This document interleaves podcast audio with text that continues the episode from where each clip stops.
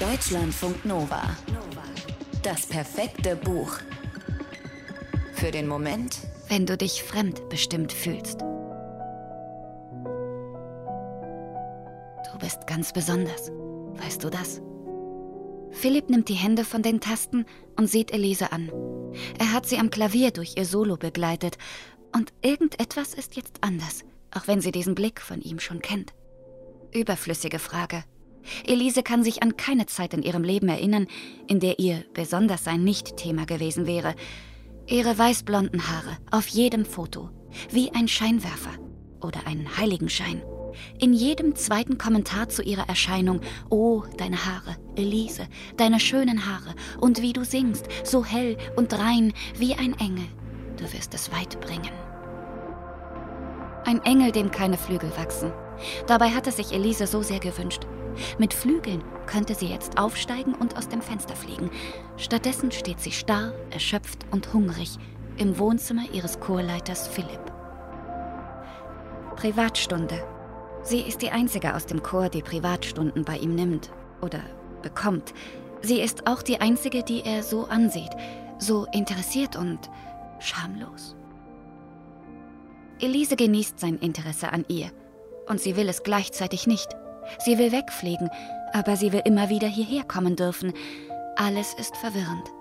Dass er jetzt aufsteht, dass er sich dicht hinter sie stellt, dass er seine Hand auf ihren Bauch legt, wo ihr Zwerchfell ist. Oder doch nur ein schwarzes Loch? Wen oder was er jetzt wohl sieht? Elise hat stark abgenommen.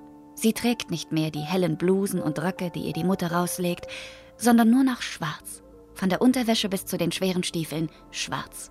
Sogar unter den Augen, manchmal mit Grau und Blau vermischt, nur nicht strahlen. Sie will die Blicke nicht, aber sie weiß nicht, wer oder was sie ohne sie wäre. Meine kleine Elfe. Elise ist ein kleines Kind und singt ihre ersten Soli in der Kirche, als die Mutter sie so nennt.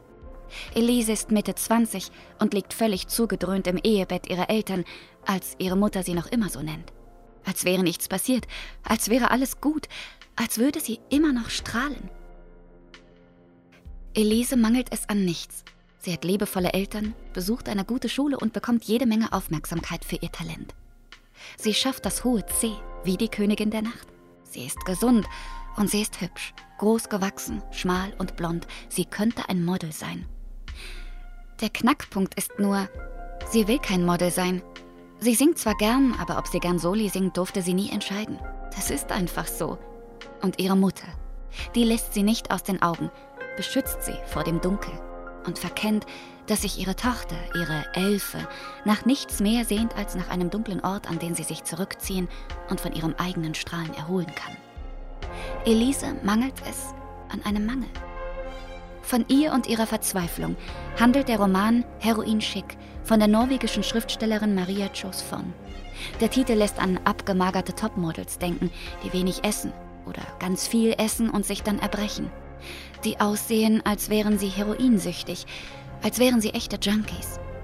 Wir erinnern uns an eine Zeit, in der Models wie Kate Moss auf Plakaten und Laufstegen für uns litten, mit spitzen Knochen und tiefen Schatten unter den halb geöffneten Augen. Und das Bild passt schon. Die Elise im Roman hungert sich weg. Sie lässt ihre Knochen spitz hervorstehen, in der Hoffnung, dass daraus Flügel erwachsen. Auf dem Cover des Romans ist ein silberner Löffel zu sehen, schwarz-blau verfärbt. Eine simple Triggerwarnung. Elise sieht mit Anfang 20 nicht nur aus wie ein Junkie. Sie ist ein Junkie. Es fängt mit Tabletten an. Die ersten beiden bekommt sie vom Chorleiter Philipp gegen das Lampenfieber. Schon bald nimmt Elise Tabletten gegen und für alles Mögliche, gegen die Erschöpfung, für mehr Gleichgültigkeit. Natürlich geht das schief.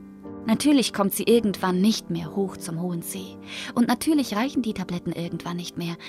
So kommt das Heroin zu ihr. Und es frisst sich in ihren Körper. Und plötzlich ist klar, welchen Mangel Elise von klein an aushalten muss. Da war immer viel zu wenig. Ich.